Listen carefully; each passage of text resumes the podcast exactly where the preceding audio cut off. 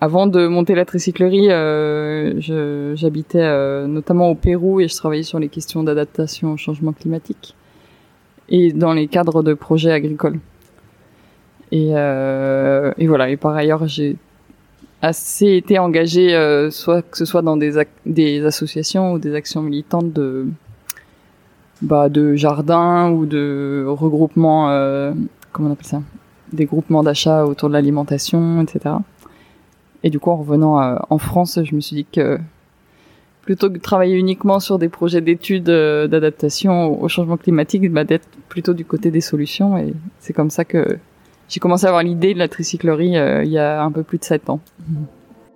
Bonjour et bienvenue sur IDETER, le podcast des territoires qui osent. Je suis Pierre-Alexandre et je suis très content de te retrouver ici. Avec IDETER, je te propose de me suivre à la rencontre des femmes et des hommes qui se mobilisent partout en France pour la transition écologique. C'est parti Bonjour et bienvenue dans ce nouvel épisode qui s'annonce passionnant. Alors euh, je suis très heureux de vous retrouver euh, ici à Nantes en, Loire-Atlantique. Alors en pleine canicule, euh, c'est la quatrième pour l'Ouest cette année, donc moi et mon invité, on va peut-être être un peu, comment dire, on, va peut-être avoir le cerveau un peu liquéfié, mais bon voilà. En tout cas à mes côtés, une entrepreneuse engagée, Colline Bilon. Bonjour Colline. Bonjour. Donc Colline, tu es la gérante de la SCOP La Tricyclerie. Donc la SCOP c'est Société euh, Coopérative de Production dont l'activité consiste à collecter en vélo des déchets organiques pour les transformer en compost. Ce compost est ensuite distribué aux particuliers, aux jardins ou aux agriculteurs locaux. Donc euh, de la terre à l'assiette, de l'assiette au bioso, du bioso à la plateforme de compostage et de la plateforme à la terre. La boucle est bouclée. Alors quelques mots afin d'introduire et de contextualiser cet épisode. Euh, j'ai vu lu et j'ai vu que l'association Réseau Action Climat estime que les déchets sont responsables de la production de 3% des émissions de gaz à effet de serre en France. En effet, le traitement de nos déchets, à savoir l'incinération et le transport, sont à l'origine de ces émissions. Ainsi, un moyen efficace pour réduire individuellement et collectivement notre empreinte carbone est de recycler et d'alléger le volume de nos poubelles. Précisément, savez-vous que les déchets organiques représentent 32% du poids de nos poubelles, selon une étude de l'ADEME, l'Agence de l'environnement et de la maîtrise de l'énergie 32%, c'est quasiment un tiers de nos poubelles. Donc on parle bien d'un tiers de nos poubelles qui est valorisable en compost. Le compostage, on va le voir avec Colline, a un double effet. Il réduit nos émissions de gaz à effet de serre et participe à améliorer les sols, car il s'agit euh, d'un engrais bénéfique. Et un sol de bonne qualité, c'est un sol vivant. Réparti sur le sol, le compost se transforme en humus. Alors je vous invite à tout de suite à regarder euh, les racines étymologiques du mot humus. Humus, humain, humilité, trois mots qui partagent les mêmes racines. Et donc un triptyque qui m'amène aujourd'hui à vous faire rencontrer euh, la tricyclerie. Donc Colline, dans Idéter, euh, je commence toujours par laisser l'invité se présenter. Donc qui es-tu? Bonjour, du coup, euh, je, m'appelle Colline et j'ai 31 ans. Euh, J'habite à Nantes en ce moment, là où on fait l'activité de la tricyclerie.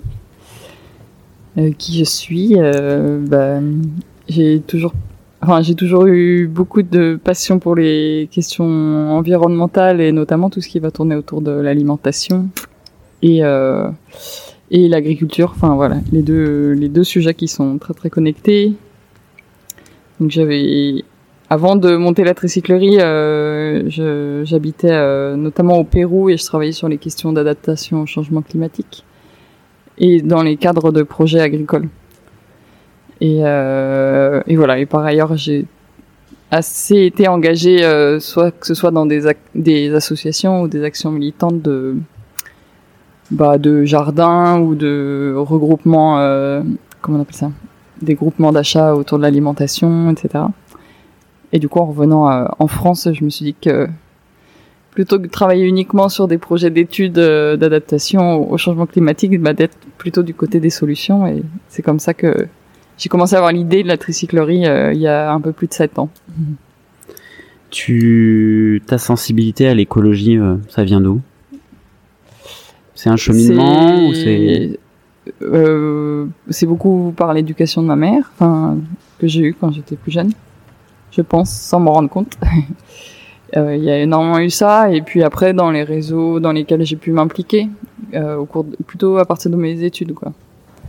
Donc euh, voilà sur tout ce qui va être éducation à l'environnement ou ou des choses un peu plus activistes après euh, sur les questions de climat, etc. Et voilà.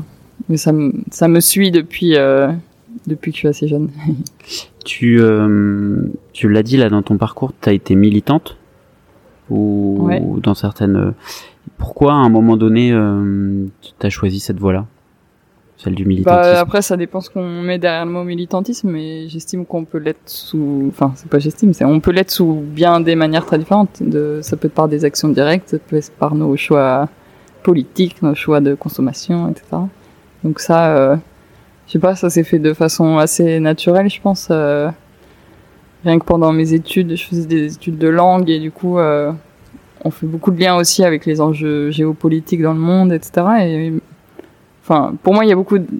euh, il y a- comment dire Les questions d'injustice, elles sont extrêmement liées euh, sur la planète euh, à des enjeux écologiques euh, derrière et, et ça m'a toujours beaucoup touché. D'accord. Donc voilà, je pense que ça s'est fait un peu par mon tempérament et naturellement, la curiosité. Tu, euh, tu as parlé aussi du Pérou. Mhm. Euh, c'est quoi? C'est une opportunité là-bas qui t'a fait partir là-bas? Ouais, bah comme je disais, je faisais des études de langue et du coup, je voulais aller plutôt travailler en Amérique latine sans avoir euh, vraiment précisément l'envie d'aller au Pérou. Mais c'est plutôt l'occasion d'avoir trouvé un travail là-bas qui m'a emmené. J'étais partie pour cinq mois et puis je suis restée deux, deux ans. Donc euh, oui, parce qu'il y a vraiment plein de choses euh, très intéressantes qui se font, en tout cas dans ce pays. euh, qui a par exemple les trois climats euh, mer, montagne, euh, comment on dit, forêt, et du coup bah, plein d'enjeux derrière tout ça. Donc bon, le hasard m'a beaucoup plu en tout cas. Et c'est une, une nation, un pays qui est hum, vraiment tourné vers, vers l'écologie? Euh, je ne sais pas, mais je dirais pas dans. ce- Enfin, si on regarde globalement, non, il y a une industrie minière énorme, une industrie pétrolière qui se cache partout dans les forêts. euh, Il y a beaucoup d'industries sur lesquelles j'avais bossé de comment on appelle ça, extraction de sable. euh, Oui. Donc, quand on regarde ça, euh, les, enfin, c'est hyper internationalisé entre guillemets par ce, par toutes ces industries-là. Enfin, ouais, toutes ces extractions qui se font.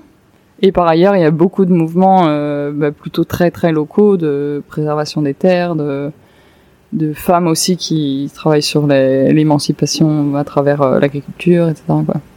Ok. Mais c'est, je pense que c'est vraiment à la marge par rapport au, bah, à la puissance de, de ces grandes euh, industries.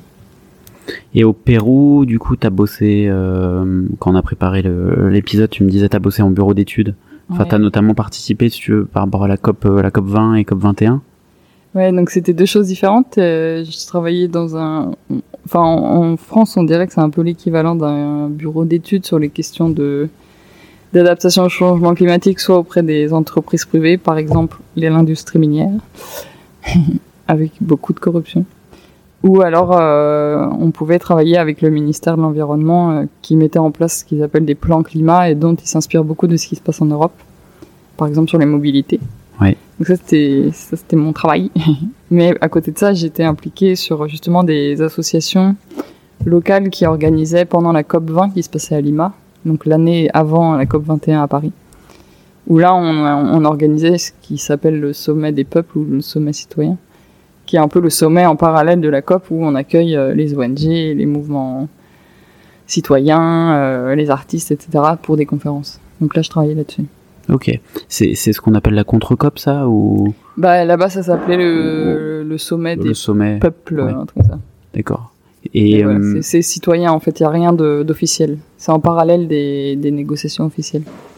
et il y a quand même un, j'imagine, avec les officiels qui sont juste à côté, enfin, Ouais. euh, une porosité, ou alors vous essayez Oui, il les... y a beaucoup de... Bah, tous les ans, en tout cas, quand ce genre de sommets en parallèle ont lieu, souvent c'est... Il peut y avoir, euh, je sais pas, des très grosses ONG qui vont faire partie, pas vraiment faire partie des négociations, mais qui peuvent aller participer aux négociations et qui vont aussi venir faire des conférences dans les sommets parallèles. En fait, c'est très poreux, effectivement. Après, euh, et toute la partie officielle ne vient pas forcément euh, dans Ouais. les sommets citoyens. Et est-ce que ça, ça a permis justement de te, te nourrir et te dire maintenant j'ai envie de passer du côté de Oui, ceux qui agissent? Ouais. Oui, oui, à fond. c'est vraiment ça qui m'a qui m'a confirmé en tout cas que quand je voyais toutes ces actions qui se faisaient sur le terrain, euh, je sais pas, euh, plutôt des ça peut être des projets agricoles ou des sur le- la question de la préservation des ressources en eau, etc. Et Ça, m'intéressait beaucoup de voir euh, comment ils fonctionnaient aussi en petit collectif, quoi. Ouais. Tout, euh, je- on a parlé de, de militants, de militantisme. euh, tu vois, il y a, il y a quand même beaucoup de jeunes en ce moment euh, en France qui ont 20 ans, qui ont une vingtaine d'années, qui ont remis leurs études complètement à côté pour militer justement. Toi, ça évoque quoi pour toi, tous ces, ces personnes-là qui... Actuellement là? ouais. Bah, bon, je suis un peu de nature optimiste, mais je, je trouve ça assez encourageant de voir ça maintenant, en tout cas, parce que, en fait, euh, en faisant ça, on se met aussi euh, entre guillemets dans une certaine précarité. On en est conscient. euh, on n'a pas des boulots stables tout de suite, etc.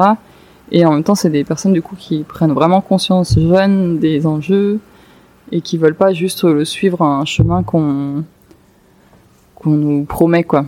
Et donc ça, je trouve ça assez audacieux.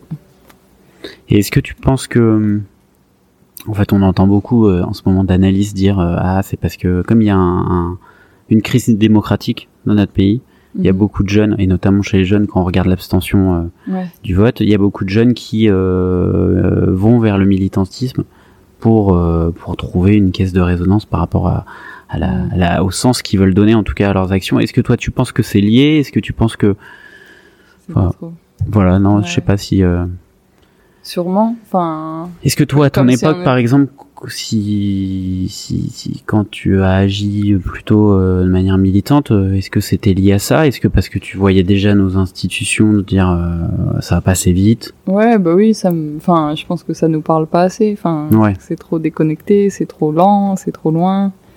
Euh, rien que de voir toutes les COP, on a la COP, euh, je ne sais plus combien maintenant, et, euh, Ouais, il y a eu la COP 26, c'est ça, à et Glasgow. ouais. en fait, euh, les choses se répètent tous les ans et, et Oui. rien ne bouge. Donc du coup, je pense que bon, c'est c'est pas la COP où on vote des choses, mais il peut y avoir un peu cette sensation peut-être pour les jeunes. Ouais. Je sais pas, mais je le ressens un peu comme ça. Vaut mieux leur demander. Et si tu regardes 7 ans, enfin en arrière, là, dans le rétroviseur, justement 2015 ou 2014, enfin quand tu reviens du Pérou, il y a quand même des choses qui ont évolué positivement Euh, Au-delà de ces jeunes, euh, euh, Ouais, ou mondialement, ou enfin ou dans la prise de Ouais. conscience. Euh, c'est difficile de répondre de, de façon générale. Il y a toujours des choses qui évoluent positivement. Voilà, c'est difficile de dire ça en pleine canicule Ouais. où tout est chaud. grillé partout et, Et où il y a tous les feux. Ouais. Et où les maraîchers sont en galère. Mais euh, enfin, rien que sur le sujet sur lequel on est nous, il y a quand même euh, une loi qui qui est censée tomber l'année prochaine, qui oblige les, collectivités à mettre en place un système de tri et de solutions pour les biodéchets. Euh, Il y a des plans alimentaires qui commencent à se mettre en place de façon plus globale, en tout cas dans les métropoles. Donc au niveau politique, je pense qu'il faut accepter que c'est très lent et qu'il y, a- voilà, il y a certaines choses qui existent. Donc euh, oui, il y, a, il y a quand même des choses qui progressent. Après, euh, c'est à- la marge. Ouais. Euh, sur l'entrepreneuriat, d'où ça te vient? D'où ça me vient? Je pense Ouais. que c'est vraiment une question de caractère, de tempérament. Je me, Oui, t'es pas. je me disais pas, euh, je suis entrepreneuse, je veux monter ma boîte, euh, je veux que ça aille dans ce sens-là. Je pense que c'est, j'ai toujours un peu monté mes projets, inventé mes, mes fiches de stage ou je sais pas quoi, donc euh, j'ai besoin de créer quoi. Donc c'est plutôt le terme de tempérament. Ok. Oui, il y a pas de, de comment dire, euh, c'est pas familial, c'est pas Ah, pas du tout. autour de toi, non Ok. Non, je pense que je suis euh, la, la seule euh, dans, dans mon entourage, enfin dans la famille. D'accord.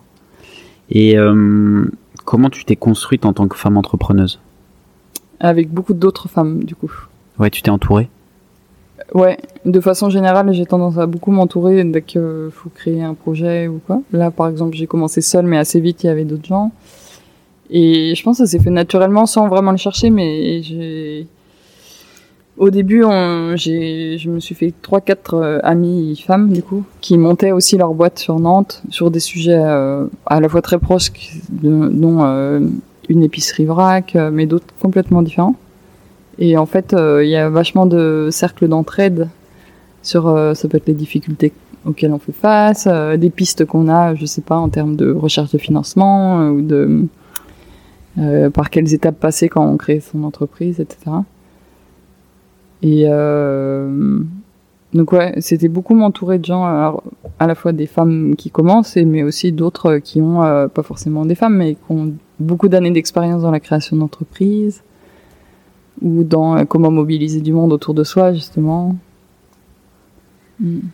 Et si tu devais, c'est quoi les principales difficultés auxquelles tu as dû faire face au démarrage? Ouais, au démarrage.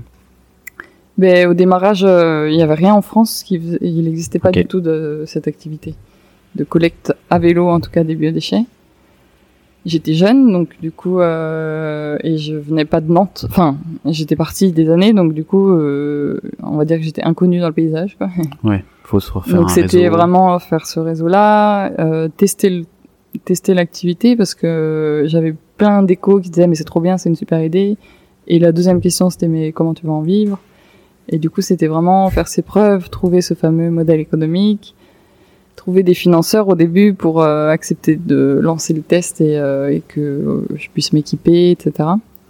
Ça a été un peu les premiers obstacles et, et après des choses purement euh, logistiques, techniques, de trouver un lieu où composter, ça a pris très mm. longtemps. Ouais. trouver la bonne remorque. Ouais, les équipements après. Les équipements, ouais.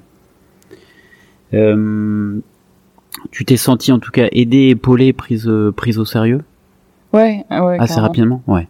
À la fois pas du tout prise au sérieux par euh, par d'autres partenaires et à la fois très vite épaulé quand même. D'accord. Oui, oui, oui, beaucoup. Sinon, je pense que ça aurait pas vu le jour.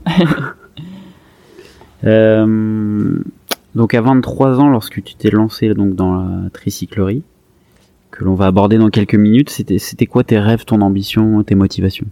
Par rapport à. Euh... un peu mes rêves ou les ambitions, c'était que c'était de vraiment lier ce projet-là à un projet de ferme euh, nourricière, quoi, et que le compost qu'on collecte, enfin en tout cas les biodéchets qu'on collecte, euh, viennent directement nourrir les sols de la ville et d'une ferme en ville. Et voilà, et de faire des liens entre euh, maraîchage, euh, ou pas forcément maraîchage, mais l'agriculture qui bénéficie de la ressource et les restaurants de la ville, quoi. C'était un peu, en tout cas, le schéma logistique idéal. Où euh, je pourrais un peu participer à, chaque petit bout, quoi. Ok. Et voilà, les choses font que c'est pas aussi simple en ville d'avoir une ferme aussi proche et du coup on est plutôt sur des points de compostage. Ouais. Il y avait ça et l'idée aussi derrière, c'est que bah, je voulais vraiment pas monter mon projet seul et du coup de, de construire une équipe où on a on est tous impliqués avec des responsabilités euh, assez équitables entre tout le monde et euh, voilà avoir le petit collectif qui allait bien autour quoi. Ok. D'où le, on en parlera, mais d'où le, d'où la création de la SCOP, en tout cas le passage de la SCOP euh, cette année en 2022. alors, bah, on va pouvoir passer à, la partie sur la tricyclerie. Euh, en quelques mots, euh, est-ce que tu peux nous présenter les activités de la tricyclerie, mais en l'illustrant par une journée type? Voilà. il est 8h ou il est 7h ou 9h, je sais pas à quelle heure vous commencez, mais... Ok, euh, bah, ça va dépendre vraiment des personnes selon moi. En plein été, une journée type pour une personne qui va faire des tournées va commencer très tôt parce qu'on évite la chaleur. Et du coup, on a un peu, euh, on essaie d'éviter ça, mais on a quand même deux équipes. Il va y avoir l'équipe plutôt terrain et l'équipe qui va être là en support pour aller, euh, je sais pas, démarcher l'ensemble des restaurants et des crèches et des et des boulangeries qu'on va collecter. Donc euh, toute la matinée, elle est dédiée à, à collecter les lieux. Donc ça peut être soit des points pour les particuliers, soit ce que je disais, des professionnels, quoi. Donc là, vous allez en vélo. Donc on va en euh, vélo. Euh, ben voilà, j'ai fait ça ce matin. J'ai récupéré les remorques. J'étais en vélo. Euh, donc il y avait un mix bureau, restaurant, boulangerie, euh, petit commerce. Après, on revient ici à l'agronaute, qui est notre lieu de compostage. On vide euh, nos bacs de d'épluchures, on met plein de matières sèches pour euh, enclencher le compost. Voilà, on bichonne un peu tout le site euh, de compostage, on met pas juste un tas d'épluchures, quoi. Et, euh, et après, on lave nos bacs avec, euh, on a des récupérateurs d'eau de pluie quand il Ouais. y a de l'eau dedans. Là, depuis 3-4 jours, il y en a plus, c'est extrêmement rare. Je le dis parce que ça arrive jamais. Ok. Et, euh, et après, euh, bah voilà, on range tout. Donc en général, ça dure la matinée et il y a euh, entre deux et quatre remorques tous les jours qui tournent. Et euh, Ça, ça, les gens chez qui vous allez, euh, bon, j'imagine de toute façon t'as un Mm. planning en amont, mais euh, euh, ouais, tu, enfin, c'est, ils t'appellent, c'est en fonction aussi de l'activité du restaurateur, c'est, ou est-ce que c'est Euh, récurrent pour alors, euh, la fréquence, on la, on la, on l'impose vous l'imposer Ok. en fonction de la taille du lieu, quoi. D'accord. Donc ça peut être une ou deux, voire trois fois par semaine. Ah oui, ok. C'est ouais, maximum, plutôt deux, quoi, Ouais. en général. Et après, on leur fournit la taille des bacs euh, en fonction de la taille du lieu, quoi. Ouais. Ok. Voilà, ouais. Et du coup, on a des personnes dans l'équipe qui s'occupent de toute cette logistique-là, de planifier, euh, de voir avec les établissements la taille qu'ils ont, euh, si c'est dans des entreprises, si c'est plusieurs plusieurs étages, euh, où est-ce que c'est, pour que après nous sur le terrain, on sache bien, euh, Ouais. ok, tu vas là, là, là, et tout là. Et après, l'après-midi, il peut y avoir des temps de réunion euh, selon les, il peut y avoir, enfin, au moins une fois par semaine, il y a des réunions d'équipe sur toute la partie logistique. Après, on a beaucoup de travail autour de la communication, justement, euh, non seulement pour se faire connaître, mais pour euh, diffuser un peu le message euh, de ce qu'on fait, quoi. Et on a deux autres thématiques d'activité, c'est-à-dire qu'on revend le compost aussi, donc on cherche un peu des, des lieux, ça peut être des jardins particuliers, ça peut être des privés aussi, des paysagistes, des projets de végétalisation, où là on va aller livrer le compost. C'est pas mal de manutention tout ça. Ouais. Et, euh, et on propose euh, notamment depuis le Covid aussi des, des animations dans les entreprises. Donc là, euh, du coup, on n'est pas limité à Nantes, on peut aller bien au-delà. Soit sur le compostage ou sur plein de thématiques autour du zéro déchet qu'on a créé, quoi, Ok. pour euh, diversifier euh, notre activité. Tout ce qui est collecte et après euh, vente de compost, c'est essentiellement sur Nantes Métropole, on va dire? Nantes, ouais. Nantes. Nantes, Ok. Nantes et Rezé. Nantes et. Rosé. Ok, d'accord. Euh, ok. Euh, donc journée type. euh, est-ce que, est-ce que, enfin, d'où vient cette idée de la tricyclerie? Est-ce que t'as, t'avais rencontré ça au Pérou? T'as rencontré ça quelque Ouais, part? non, Enfin, je- Et plus ça va, moi je me rappelle exactement d'où vient l'idée. Mais je pense qu'il y a eu un mix entre mes passions, mon quotidien et, et mes envies de faire quelque chose autour du compostage de plus en plus. donc tes passions, c'est quoi euh, le, je le faisais vélo beaucoup de vélo déjà. Ouais. Et beaucoup de vélo en ville, de voir que à cette période-là, il y avait beaucoup d'entreprises à vélo qui se créaient. Donc ça pouvait être euh, Mm. les plombiers qui commençaient, euh, coiffeuses, enfin bref, il y avait plein de choses autour des vélos et des remorques. Et moi-même, euh, dans le quotidien, j'emmenais euh, mes épluchures. bref, j'étais hébergée chez des gens, mais j'avais pas de compost. J'emmenais- et je faisais 10 km tous les trois jours euh, jusqu'à chez mes parents, juste pour euh, vider mon seau. Et je trouvais ça ridicule avec mon petit vélo. Et je me disais, bah, il faudrait proposer ça aux habitants euh, de collecter leur compost, euh, surtout en ville, il y a beaucoup d'appartements. Donc l'idée est un peu venue comme ça. Et, euh, et en parallèle, j'étais à ce moment-là très impliquée dans des associations de lutte contre le gaspillage alimentaire. Donc on organisait des disco soupes, euh, des actions euh, de, voilà, de récupération d'invendus. quoi. Ah, t'étais chez, euh, chez Make Sense? Enfin, tu faisais Ouais. partie du réseau Make Sense? partie de ce réseau-là. et donc euh, de là est un peu née l'idée en me disant bah il se passe plein de choses sur le la récupération des invendus, mais par contre sur euh, ce qui se composte, Hmm. il y a quelques composteurs collectifs de quartier, mais qui demandent d'être composteurs avérés quoi. mais ni pour les restaurants, ni pour la plupart des gens, il y a des solutions quoi. Donc l'idée est un peu venue comme ça. D'accord. Ok. Euh, donc en fait, tu t'es créé un peu le, le job que t'avais envie de te créer, quoi. Oui, voilà, ouais. Alors, en me disant tout de suite que je voulais que ça crée un boulot pour d'autres gens et que je Ouais. sois pas auto-entrepreneur à faire, euh, enfin, ça aurait été jamais, ça n'aurait jamais tenu la route. Ouais, et puis vu le, enfin vu ton activité, ça demande forcément un- une échelle beaucoup plus grande que Oui. son échelle à soi, quoi. Oui, oui. Ok. Euh, on en a un peu quand même parlé, mais euh, c'est quoi les enjeux derrière tout ça, les enjeux écologiques derrière cette activité? Bah, on en croise plein. Euh, le premier, on va dire que vu qu'on est sur la question des déchets, ça va être que là on évite que ça aille à l'incinérateur parce que on va dire que si les restaurants ne font pas ce tri-là, c'est ils le mettent dans leur sac de poubelle tout venant. Hmm. Donc c'est emmené derrière à l'incinération. Et euh, incinérer des biodéchets, c'est globalement cramer de l'eau. Donc Hmm. ça demande beaucoup d'énergie. Donc c'est là-dessus vraiment qu'on qu'on agit. En fait, ça permet de, bah, comme tu disais tout à l'heure, euh, c'est un tiers des poubelles. Et pour des restaurants, on est plutôt sur la moitié de leurs poubelles, c'est des Ok. déchets organiques.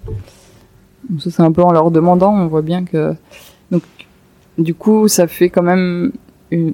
bah, nous c'est infime par rapport à la métropole, mais c'est une partie en moins euh, dans l'incinération. Et à l'inverse, ça vient vraiment nourrir les sols. Euh, bah, là, on en a besoin, mais le compost, euh, bah, c'est à la fois en hiver, ça protège les sols, ça les nourrit. euh, c'est un engrais précieux, quoi, et naturel et qui a pas besoin, enfin, qui a besoin de peu de, je sais pas, peu d'entretien, quoi. C'est Ouais, assez simple. on, le- assez on- on le normal, dépose et on n'a rien inventé, quoi. ouais, c'est ça. Et, et voilà, c'est précieux, en tout cas, euh, un peu de l'or noir, quoi. Ouais, ouais. Et beaucoup de jardins en cherchent, ils en ont pas forcément assez. Alors que, bah, en fait, rien qu'avec tout ce qu'on a dans la ville, on pourrait en faire beaucoup, quoi. Donc ça, c'est un des enjeux sur lesquels on, est. Euh, sur, euh, bon, c'est pareil, c'est à petite échelle, mais le fait qu'on soit à vélo, c'est une logistique en ville euh, qui est hyper adaptée quand même par rapport à la circulation le matin. On croise tout le temps les camions qui sont les uns derrière les autres en livraison. Bah, on peut se faufiler beaucoup plus rapidement. On pollue pas, accessoirement. Et euh, voilà, sur euh, le fait de s'associer avec toutes les entreprises à vélo, il y a vachement ce truc-là euh, de voir quels métiers peuvent se faire en mobilité douce, quoi. Mais c'est sûr qu'on va pas collecter autant que ceux qui font ça en camion, quoi. Donc bon, ça se joue là-dessus, sur les questions de volume. Ouais, de volume, ouais. Mm. Et voilà, c'est quand même deux enjeux clés. Après, c'est assez intéressant, même si c'est des petites quantités, mais de voir euh, comment les, les quelques maraîchers qui peuvent utiliser le compost euh, en sont super contents. Ça leur permet d'éviter d'aller acheter sur des plateformes de compostage où c'est que du déchet vert et c'est moins riche organiquement parlant que avec les épluchures qu'on a. Euh, Est-ce que j'ai une question de néophyte, hein, mais est-ce que c'est du compost bio? Ou est-ce que le compost bio ça n'existe pas Enfin, tu vois. Ouais. Ben, le compost bio n'existe pas. Ok. enfin, D'accord. voilà. Ce qui se dit, ça s'appelle, c'est que c'est du compost utilisable en agriculture biologique. D'accord. Et pour ça, il faut qu'on le fasse certifier. Donc, euh, tous les ans, on doit faire euh, envoyer des échantillons à un laboratoire et ils font des analyses euh, des éléments pathogènes, des différents polluants qu'il peut y avoir dedans, des plastiques, etc. Et du coup, ça, ça nous permet d'avoir cette norme qui est vraiment, vraiment pas exigeante. Donc, du coup, on fait en sorte d'être bien plus attentionné. euh, parce qu'en fait, c'est globalement, elle est- cette norme, elle a été faite par des industriels Hmm. pour des industriels. Hmm. Donc, le niveau de plastique autorisé, par exemple, euh, je le trouve vraiment pas très élevé euh, en termes de rigueur. quoi. Ouais, ouais, ouais. Mais oui, parce qu'au final, un restaurateur hum, qui, qui, n'utilise pas des produits bio, de toute façon, vous pouvez la récupérer et Ouais, Et mais en fait, vu que le...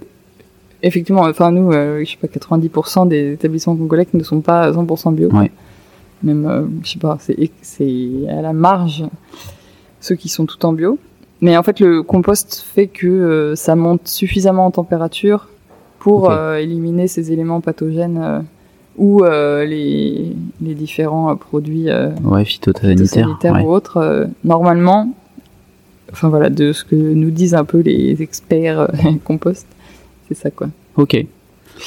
T'en t'en as parlé. euh, donc là, tu viens de dire euh, l'or noir, euh, l'or noir du jardinier. Euh, je- donc, je te sais euh, bah, très sensible et sensibilisé à la vie des sols. Parce que tu, tu, tu- c'est une des causes aussi que, enfin, un des sujets que t'aimes bien. Et, euh, et je le disais, bon, voilà, en introduction, un, un sol vivant, c'est un sol de qualité. Euh, récemment, j'ai été interpellé euh, sur un documentaire qui s'appelle Route sur Arte. Ah oui.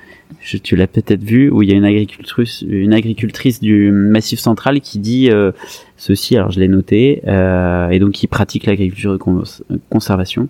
Ce qui la motive, c'est de laisser un peu plus de terre sur terre pour que les générations qui suivent continuent de produire.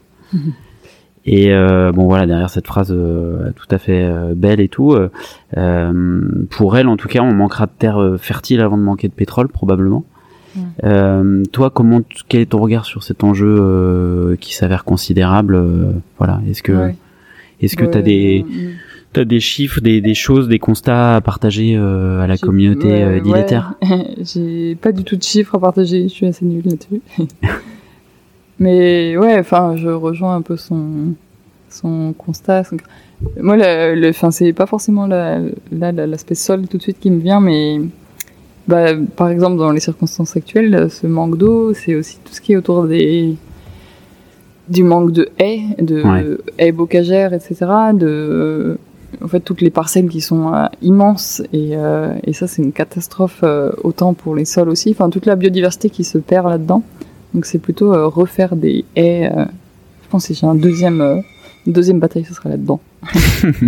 de favoriser bah, tout ce qui est haies bocagères et petits fruits, fruitiers. Enfin voilà, remettre du végétal partout. Et euh, ouais, et refaire du sol quoi. Enfin, ça se fait, ça se, faut l'entretenir. Oui, ça se- se- Faut pas le mettre couvrir du déjà. compost, euh, couvrir. Ici, on travaille avec les champignons urbains, qui est euh, une société où ils font pousser des champignons, on va dire, sur des blocs de paille, pour faire très court.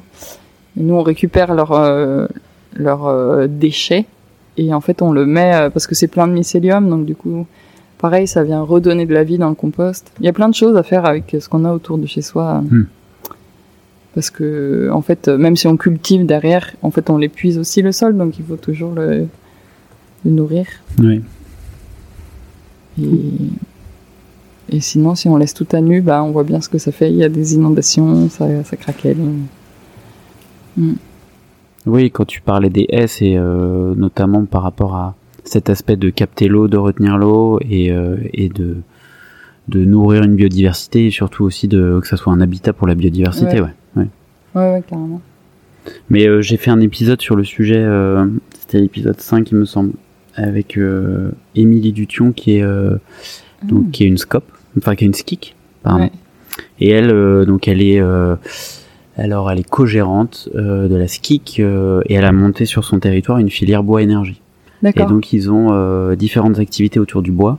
Donc, ça peut être le bois paillage, le bois bûche, euh, mais aussi ils ont replanté euh, plus d'un million d'arbres euh, en quelques années sur euh, sur le territoire. Ils sont sur le territoire euh, de Dinan, entre Dinan et Saint-Malo, tu vois. D'accord.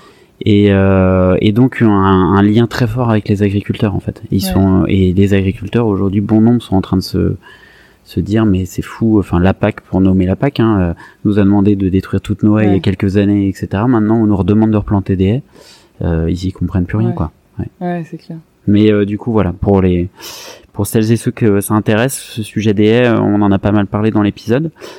Euh, on l'a dit cette année, vous êtes passé en SCOP, donc société Ouais. coopérative de production. Euh, pourquoi euh, t'as fait ce choix, même si on l'entend, ce côté euh, Mm. je veux pas être toute seule, je veux être en équipe. voilà comment comment. Bah déjà, ça nous a pris deux ans à changer d'association à Scope.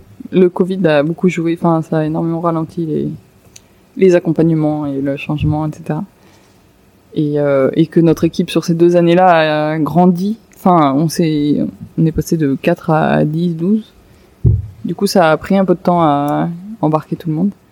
Et en fait, c'est simplement, je trouve que ça représentait beaucoup mieux la, notre gouvernance et notre façon de fonctionner qu'on avait de façon naturelle. Enfin, on était en association, mais euh, par exemple, le, le CA était complètement extérieur. C'est pas eux qui prenaient les grandes orientations, les choix de, les choix d'embauche. Ils étaient plus là en soutien moral. Et euh, je trouvais ça important de donner des, ouais, des, un peu donner des ailes aux salariés en, en leur donnant bah, le fait d'être associés. Ils sont autant responsables et ils peuvent s'impliquer euh, et donner plus leur avis, je trouve, sur des choix stratégiques. Et euh, donc voilà, c'était plus à l'image de notre fonctionnement, je trouvais, et que politiquement, la SCOP, euh, ça, ça me parle bien. Ouais. Ouais. Le fait de se réapproprier nos, nos outils de production, comme on dit. Mm. Ouais, et enfin que n'importe qui prenne part aux décisions euh, Oui. stratégiques. Ou... Tu euh, comment tu fais vivre ça? Comment tu fais vivre cette gouvernance? Parce que derrière, ça demande aussi plus de boulot. Du coup. Ouais, honnêtement, c'est pas facile du tout, je trouve. Enfin, même si en fait avant c'était de façon très informelle, donc c'était, je trouvais que c'était assez fluide avant d'être en scope. Et en fait, ça nous a obligés à formaliser beaucoup de choses, et essayer d'être euh, très clair sur euh, bah, qui fait quoi, euh, qui est, responsable de prendre telle ou telle décision, que ce soit sur des choses matérielles, logistiques, stratégiques, financières, etc. On, a besoin d'être très au clair là-dessus. Et, euh, et aussi, bah, ça a été l'occasion de beaucoup se former. Qu'est-ce que c'est être associé? Qu'est-ce que c'est être salarié? Quelles sont les différences euh, Ouais. entre les deux? Qu'est-ce que c'est être gérant aussi? Parce qu'on est aussi salarié, on est aussi associé. Donc ça demande de, pas mal de réunions en fait aussi avec l'équipe et de décider ensemble de qu'est-ce qu'on décide en tant qu'associé ensemble ou, euh, ou ce sur quoi bah en fait non on va faire confiance à une ou deux personnes parce que ça n'a pas de sens de tout décider euh, à 10 quoi. Donc euh, voilà et du temps pas mal de temps pédagogique pour expliquer ce que c'est qu'une scope, euh, qu'est- qu'est-ce qu'il y a dans ce réseau là. Et vous vous êtes fait accompagner? Ouais ouais. C'est Ça, nécessaire ça. Ça a duré Ouais. deux ans au lieu Ouais. de plutôt un an. Ok. Oui c'est euh, pour moi c'est nécessaire je trouve. Et tu penses que euh, tes collègues euh, se sentent mieux, en tout cas, enfin, enfin, qu'est-ce que ça a changé, tu vois, par rapport à l'outil de travail, etc. Est-ce que c'est c'est de Euh, l'adhésion au projet de l'entreprise Ouais, c'est pas, c'est pas toujours simple. Euh, je sais pas s'ils se sentent mieux ou pas, mais en tout cas, euh, je trouve que les personnes sont hyper impliquées et ça, c'est, Hmm. c'est vraiment chouette et encourageant. Après, euh, la particularité, c'est qu'on a fait une transformation. Donc, on était, on avait déjà un statut associatif. Et par exemple, on a tous apporté un peu au capital, mais c'est vraiment symbolique. On n'est pas une scope où euh, chacun a mis euh, 4000 euros ou a vraiment Ouais. mis une grosse somme de. Donc du coup, il y a moins d'enjeux financiers personnels. Euh, toutefois, il y a vraiment des, ouais, comme je disais, des des personnes qui qui en veulent, qui ont des idées, qui voilà, qui qui n'en démordent pas. Et ça, c'est cool. Mais euh, c'est tout nouveau pour nous quand même, donc. Donc en fait, on est perpétuellement en train de se dire bon, est-ce que ça, on le décide en tant qu'associé ou est-ce que en fait finalement non, on est juste salarié et c'est pas la même chose? D'accord. On se pose souvent des questions. T'es obligé d'avoir une assemblée générale, Ouais, une par an. une par an, ok. Où tu re- tu votes sur les les statuts Ouais. ou des salariés ou ouais, euh, associés ou salariés, enfin. Ouais. Euh, et j'imagine, euh, enfin, se lancer là-dedans, enfin, ça doit générer plein de, de nouvelles interrogations en fait pour la pour la suite. Ou est-ce que tu y vois plus clair en, en étant scope? Bah, ça, je pense que ça change pas grand Ça change chose. Le- Il y a un gros enjeu sur lequel on a dû être au clair sur cette transformation et sur quoi euh, c'était un peu genre si ça passe, on le fait, si ça passe pas, on peut pas. C'était le fait d'être en asso, on avait accès à certaines subventions ou certains financements qu'on a pu accès en scope. Et inversement, euh, en étant euh, en société, on peut avoir accès à, je sais pas, des emprunts dont on n'a pas. Oui. Et vu que notre activité, elle est quand même un peu liée aux enjeux publics, on avait euh, un peu ce risque de se dire bon bah euh, faut le savoir que euh, on doit vraiment sortir euh, un modèle économique où on sort des sous euh, par notre propre activité et suffisamment pour payer 12 personnes. Mais malgré tout, on s'est rendu compte que la région ou l'ADEME, des financeurs peuvent aussi quand même continuer euh, de, de financer euh, même si t'es en scope. Ok. Et nous, ça nous a vraiment motivé et encouragé à développer notre chiffre d'affaires, quoi. Mais euh, voilà, c'est hyper risqué. Ouais. C'était un gros changement. Euh, Est-ce que tu peux euh, nous parler de la filière de tri des biodéchets en France? Et des évolutions à venir et, et peut-être euh, peut-être faire un focus aussi ici par rapport à Nantes, Nantes Métropole. Euh, Ouais. parce que tu l'as dit, euh, même si vous brassez pas d'énormes volumes, n'empêche que ce que vous ramassez se retrouve pas dans l'incinérateur de Nantes. Mm. Euh, voilà, comment la collectivité aussi aperçoit tout ça? Enfin voilà, il y a plusieurs questions dans ma question, mais c'est d'abord par exemple la filière bio de, des biodéchets. Bah, c'est quoi le constat euh, en France euh, euh, bah, Ce que je disais tout à l'heure déjà, il y a une loi qui va, bon, qui était censée être en 2023, mais c'est plutôt 2024 maintenant, qui impose cette, ce tri à la source. Donc c'est pas forcément une collecte, hein, c'est un tri à la source des biodéchets et des solutions derrière. J'ai l'impression qu'il y a beaucoup de territoires qui se tournent vers la méthanisation, mais c'est peut-être peut-être faux là-dessus, mais en tout cas au niveau de la région Pays de Loire, ils encouragent pas mal les dispositifs de méthanisation. Donc euh, voilà, sauce de compost, tout à la méthanisation.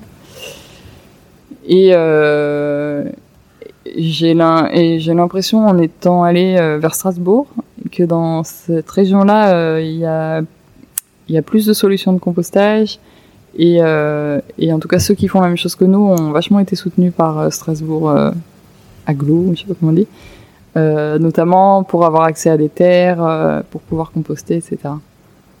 Bon, nous, on s'est un peu débrouillé par nous-mêmes. D'accord. Et ouais, mon constat, je pense qu'au niveau national, on parle pas, on part pas trop sur l'encouragement premièrement au compost, mais aux méthanisations. Après un gros financeur, c'est l'ADEME pour euh, à la fois des collectivités ou des privés comme nous. Et euh, ils ont eu quand même euh, récemment, un, alors je sais plus combien c'était, mais quand même beaucoup de sous pour encourager ça. Donc du coup, il y a quand même des fonds qui arrivent sur le sujet biodéchets à la fois pour les collectivités. Et c'est de là que les collectivités maintenant, notamment par exemple à Nantes, ils font des ce qu'ils appellent des expérimentations de collecte séparée des biodéchets. Donc plutôt pour les particuliers. Parce que si je parle de Nantes, eux, ils ont la responsabilité, ce qu'ils nous disent, de la collecte des, enfin, de la collecte des biodéchets ou en général de la collecte des déchets des particuliers, mais pas des professionnels qui sont en dessous de 10 tonnes de biodéchets par an. Donc tous les, les petits restos qu'on peut voir euh, dans le centre-ville sont en dessous. Donc en fait, ils sont assimilés, euh, ces restaurants-là sont assimilés euh, comme des habitants. Quoi. Ouais. Euh, donc voilà, la métropole, ça fait sept ans qu'on travaille en lien avec eux. Il y a eu des petites aides de temps en temps, et, sauf que les choses sont beaucoup plus lentes que que ce qu'on imaginait. En tout cas, euh, là, ce qui se dessine, c'est que peut-être en fin d'année, on puisse faire ce qu'ils disent, hein, une expérimentation de collecte des biodéchets en centre-ville pour les restaurants avec nous. En tout cas, pour encourager les restaurants à trier, parce que nous, c'est les restos qui payent notre service. Et c'est quand même un budget pour eux. Donc là, dans l'idée, c'est qu'avec ce, ce projet-là, les restaurants aient un peu moins à payer pour leur donner le coup de pouce. Quoi.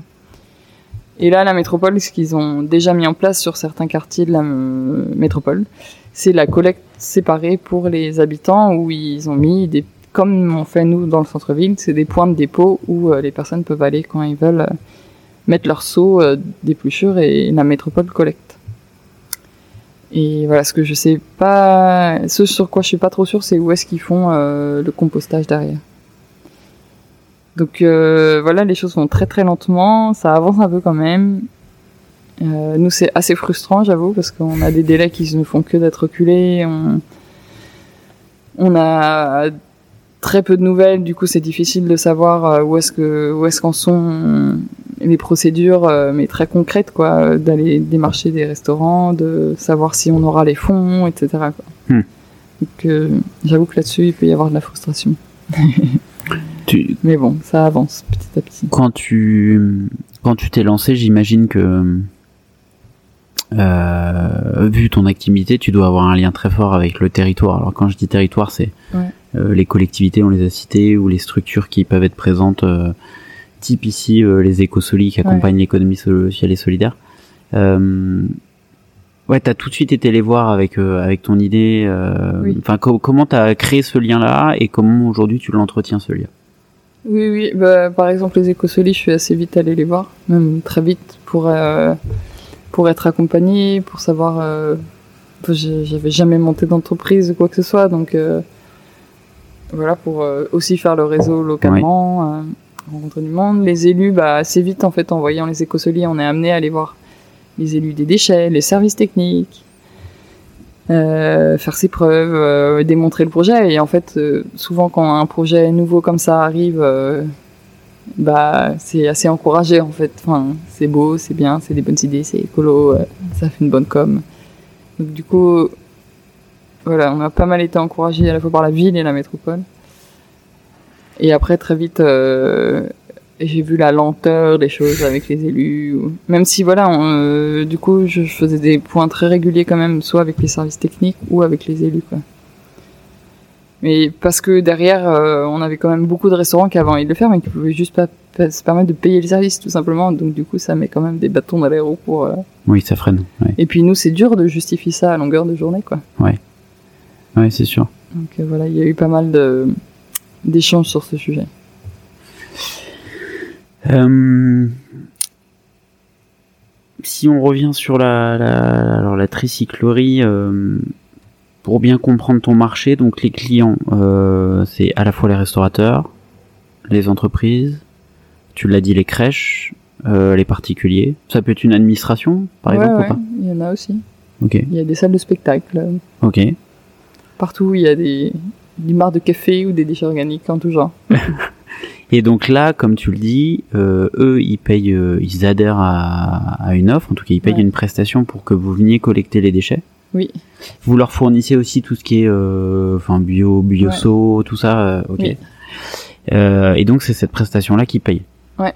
Si donc après vous derrière, donc ça arrive ici sur la plateforme, etc. Et donc ce compost-là, euh, vous, vous le revendez Mm. À des jardins, comme t'en as Ouais. particu- euh, des paysagistes aussi, des agriculteurs. Oui. Voilà. Eux, euh, ils peuvent récupérer du compost aussi, enfin les restaurateurs, euh, Oui, oui. s'ils le souhaitent. Euh, ils le font pas, mais oui, oui. Ok, d'accord. La vente du compost, c'est vraiment euh, symbolique. D'accord, ouais. Les, le- je veux dire, en termes de chiffres, c'est c'est peu de chiffre d'affaires. Vous, votre principal chiffre d'affaires, c'est sur la collecte. Ouais. Ok. Et pour celles et ceux qui nous écoutent, mais également pour les prospects, euh, c'est quoi les arguments que tu mets en avant? Euh, bah, ça va dépendre de l'établissement. Pour les restaurants, c'est assez, entre guillemets, assez simple. Et très souvent, c'est eux qui nous appellent, donc ça facilite les choses. Mais ça va être premièrement pour des raisons logistiques, parce que du coup, on leur enlève quand même une grosse part de leurs déchets à gérer. C'est pas eux qui ont les poubelles à sortir, on vient les prendre dans leur cuisine, ça prend, du coup, on enlève quand même la moitié de leur, la taille de leur poubelle à sortir. Oui, du coup, c'est vrai qu'en fait, euh, cette taille de poubelle que vous enlevez, enfin, ça, ça coûte, ça bah, coûte, ça coûte. Voilà, c'est, c'est, ils payent de toute façon une prestation. Non, ok, d'accord. Non, ça, ça ne bouge rien. C'est là-dessus qu'on Ok. milite avec, euh, justement, pour qu'il y ait une fiscalité qui aille dans ce sens. Et ça encouragerait, en fait, à faire Oui, bah oui. Ouais, ça, c'est autre chose. Mais du coup, effectivement, euh, par contre, ils, au niveau de leur, souvent, ils ont des petits espaces de cuisine, ou simplement, en fait, pour eux, c'est juste aberrant de jeter leur, euh, souvent, ils nous disent, mais, enfin, je trouve ça fou qu'on soit au restaurant et qu'on jette nos épluchures, alors que chez eux, ils peuvent faire le tri. Donc voilà, ça peut être des, volontés personnelles des restos, des questions de, logistique parce qu'ils n'ont pas de place. Dans les entreprises, souvent, c'est aussi parce que les salariés euh, le font chez eux et ils trouvent ça intéressant de le faire, euh, d'encourager dans l'entreprise aussi pour, euh, entre guillemets, des politiques RSE, mais souvent c'est simplement, ils ont envie de le faire et, et de travailler avec d'autres euh, structures locales comme la nôtre. Euh, les salles de spectacle, c'est un peu pareil, c'est lors du catering, donc euh, du coup, euh, c'est comme les restaurants. Ouais. Et pour les particuliers, en fait, on est, on a quand même aussi beaucoup été en lien au début avec Composterie, qui met en place les composteurs collectifs, pour pas faire entre guillemets concurrence. Mais c'est simplement qu'on recevait beaucoup de demandes de particuliers qui soit habitent en appartement, soit il n'y a pas de composteur collectif dans leur quartier, soit il y en a un mais il est plein, ou alors ils sont pas trop euh, adeptes de euh, d'y aller sur l'unique demi-heure ou les deux Hmm. demi-heures de permanence euh, à l'année quoi, à l'année, à la semaine. Et du coup, le principe qu'on a mis, nous, c'est certes, il faut payer 5 euros par mois, mais euh, les personnes peuvent y aller quand elles veulent et, et nous, après, on s'occupe du compost, quoi. Et, et voilà, et on est sur d'autres endroits que les composteurs co- collectifs. Ok.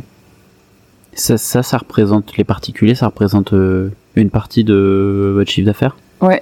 Ok. Ouais, ouais. C'est, c'est quand même bien moins que les restaurants. Oui, oui, bah j'imagine. Mais oui, oui, après, euh, c'est pas forcément rentable pour nous, euh, même si les... parfois ça peut être là, ah, mais je paye 5 euros pour aller verser mes épluchures, mais en fait, derrière nous, c'est beaucoup de tournées, beaucoup de lavage, de manutention des points de dépôt, parce que ils sont dans la rue en fait, donc euh, ils subissent les intempéries, etc. C'est plein plein de petites choses, de répondre à toutes les sollicitations qu'on a au quotidien, de j'arrive pas à ouvrir le cadenas. Donc c'est beaucoup de travail derrière. Et à devoir justifier de pourquoi c'est 5 euros par mois. Parce qu'on n'est pas subventionné là-dessus. Quoi. Ouais. Et euh, mais au moins avec ces 5 euros là, vous avez la garantie que le compost que vous allez retrouver est de bonne qualité parce que, enfin, je, moi d'expérience, les composts de quartier, etc. euh, tu retrouves euh, un coup sur deux un sac plastique qui a été mis, euh, jeté, enfin des morceaux Mm. de viande, etc. Enfin, tu vois, t'as des mauvaises. Ouais, D'où après l'idée de pas rendre ça en libre service et donc d'avoir ouais. entre guillemets un Une maître permanence. composteur et une permanence par quartier, mais Oui, oui, en effet vrai. avec toutes les limites que ça, a, tu vois. Ouais. Oui, oui, les deux systèmes sont intéressants, mais ils ont chacun leurs limites. Quoi. Ouais, ouais, ouais. Euh, ok. Euh, en 2022, la tricyclerie, ça, ça correspond à quoi en, en chiffres clés Euh, donc cette année, euh, bah, en parlant de compost, on collecte euh, 10 tonnes par mois à peu près de biodéchets, avec euh, une centaine d'établissements euh, resto, enfin voilà, tout ce qui est pro. Et il y a un peu plus de 700 habitants euh, qui sont inscrits. Dans l'équipe, on est, on est 13 en ce moment. Et euh, Ça représente 13 ETP aussi? Non, Oh. non, non, il y a 8, 8 ETP et les autres sont plutôt à 20 heures semaine, Ok. en gros. Euh, tu parlais de 10 tonnes par mois de compostage, enfin de, de, de biodéchets. Euh, En Ouais. compost, euh, À chaque fois, on dit euh, qu'il faut diviser par euh, deux ou trois, quoi. Donc ça fait moins, euh, c'est plutôt 4 tonnes de compost, euh, un peu Ouais. moins même, ouais, un 3 peu. tonnes euh, ok. par mois. Et en chiffre d'affaires euh, sur l'année 2021 si t'as je suis en train de... si t'as bouclé ton année, je sais pas. si, si, mais je suis en train de réfléchir depuis tout à l'heure et j'ai des trous de mémoire. ça va me revenir. Mais 2021 a été vraiment compliqué parce que, en fait, euh, il y a eu des confinements, des établissements qui ont fermé, qui n'ont pas rouvert, beaucoup de télétravail. Donc, en fait, c'est des établissements qu'on collectait plus. En fait, 2020-2021, c'est un peu des demi-années, trois quarts d'année pour nous. Oui. Et euh, en termes de chiffre d'affaires, on était, c'était pas très élevé, mais on devait être autour de 150 000 euros à peu près de, D'accord. par, pour l'activité de collecte, je parle. Oui, parce qu'après, euh, t'as l'activité atelier aussi, ça, ça, Oui, ça marche pas mal. Animations, bah ça, on n'est pas identifié comme tel, donc Oui. du coup, ça nous demande beaucoup de travail de se faire connaître. Mais euh, c'est quelque chose qu'on, quand on le fait, ça marche bien et le bouche à oreille euh, parle de plus en plus. Quoi. Ouais, puis c'est aussi autour pour des vous 8, une 10 000 euros de chiffre d'affaires, c'est pas énorme, mais Oui. c'est voilà, c'est quelque chose qu'on. et pour vous c'est aussi une manière différente de rentrer dans les entreprises parce qu'une entreprise peut carrément. vous voilà peut vous demander un atelier sans forcément être Oui, oui, c'est ça le but euh, ouais. voilà. Euh, donc tu l'as dit, alors euh, enfin est-ce que tu l'as dit, euh, il me semble, euh, mais vous accompagnez également des porteurs de projets qui souhaitent se lancer euh, dans toute la France euh, et qui souhaitent développer aussi sur leur territoire une activité similaire. Euh, pour ceux, pour celles et ceux qui écoutent le podcast euh, et qui se disent euh, tiens c'est super en entendant Colline, euh, j'ai envie de me lancer là-dedans. Euh, c'est quoi les premiers conseils que tu donnerais? Euh, au-delà de contacter la tricyclerie ouais, ouais. Euh, les premiers conseils. Bah déjà, euh, c'est beaucoup, je trouve, d'observer son territoire. Si euh, ça peut être euh, quelles sont les choses mises en place déjà par euh, sa collectivité, soit sa ville ou quoi. Si, euh, bah, je sais pas, sur la logistique, par exemple, il y a déjà des potentiels sites de compostage. Euh, S'il y a un réseau d'activités à vélo pour emprunter du matos, pour tester quoi et de pas hésiter d'aller frapper aux portes des, établissements pour savoir s'ils seraient intéressés. Et, en parallèle, ouais, d'aller voir les élus et, les services déchets pour Hmm. Présenter la proposition, de voir ce qui, ce qui peut se faire en direct avec eux aussi, quoi. Ouais. Mais plutôt d'aller tester et de frapper aux portes de- Ouais, directement. des lieux et de trouver un lieu de compostage euh, Oui, c'est si on veut s'occuper de toute la boucle. Toi, c'est à- en regardant dans le rétroviseur, les, les- la- une grosse difficulté, c'est d'avoir trouvé cette plateforme de compostage. Euh, bah finalement ça s'est fait, mais euh, ça a toujours été en flux tendu et ça l'est toujours. C'est-à-dire qu'on a des sites trop petits, quoi. Donc en fait on cherche tout le temps à évacuer le compost, etc. Et Alors que si on avait une ferme, comme il se passe à Strasbourg, eh ben, en fait, tout le compost serait utilisé directement. Donc ça, ça sur la question de la logistique, ouais, c'est assez fort. Mm. Ici, euh, bon, là où on enregistre, on est dans l'agronaute. Euh, euh, j'ai fait un épisode sur le sujet euh, qui sortira peut-être, je ne sais pas, après celui-ci ou avant, donc je sais pas encore. Mais voilà, avec Antoine Devins, ils utilisent parce que là, donc, on est dans une dans une petite ferme urbaine. Ils utilisent aussi le, le compost là en circuit court. Ils utilisent votre compost Ils ont leur ils ont leur propre. un peu leur propre compost. Ouais. Un petit peu de temps en temps, mais pas beaucoup. Et après, sur les autres fermes urbaines dans le sur Nantes, euh... vous arrivez quand même à évacuer. Il y a, ouais, mais c'est très ponctuel en fait. On aimerait bien que ce soit plus régulier. D'accord. Que ce soit peut-être euh, trois, quatre fois par an sur le même lieu. Ouais. Et euh... mais du coup, c'est plus à la demande. D'un coup, on va avoir un gros jardin qui va nous demander, bon bah, on va aller livrer. Ok. Mm. Ok. Euh, on en a parlé aussi, mais euh, donc euh, sur les liens très forts que tu as eu avec avec les, le, territoire, etc. Mais les, les, principaux défis auxquels tu dois faire face et auxquels ou sinon tu as fait face. Bon, on, on en a quand même parlé, mais tout à l'heure tu as parlé aussi de la fiscalité. Enfin, ça m'intéresse. Tu vois, c'est quoi pour toi les ce qui vous faciliterait l'activité en fait? Bah, si on revient sur la question de la fiscalité, un truc qui nous faciliterait énormément, c'est que ce soit ce qu'on appelle euh, un système de redevance incitative ou taxe incitative, c'est-à-dire que les, les, établissements payent en fonction du poids de leur poubelle ou du volume de leur poubelle. C'est ce qu'il y a à San Francisco, qui est quand même la ville de référence sur les biodéchets. Et, euh, et du coup, ça incite les gens, en fait, euh, bah, c'est souvent par le porte-monnaie, mais à faire un meilleur tri et, du coup à aller vers euh, les solutions qu'il y a localement, quoi. Hmm. Du coup, d'un côté, ils payent moins de taxes d'ordure ménagère, mais ils peuvent payer notre service, quoi. Euh, ça, ça serait quelque chose qui nous faciliterait beaucoup, beaucoup la pérennité de l'entreprise aussi. Enfin, qui serait en faveur de la pérennité de la société. Euh, ouais, je pense que il y a ça. Euh, ça nous permettrait peut-être de faire des tarifs un peu moins élevés, donc plus accessibles. Enfin, il y a vraiment des enjeux financiers forts euh, autour de ça. J'ai oublié la question sur les, les principaux défis ou les choses qui vous faciliteraient vraiment l'activité. Ouais, il y a donc du coup il y a ça du côté euh, plutôt pérennité d'entreprise, euh, développement de l'activité, euh, pouvoir permettre à d'autres restaurants qui peuvent pas se le permettre de le faire, etc.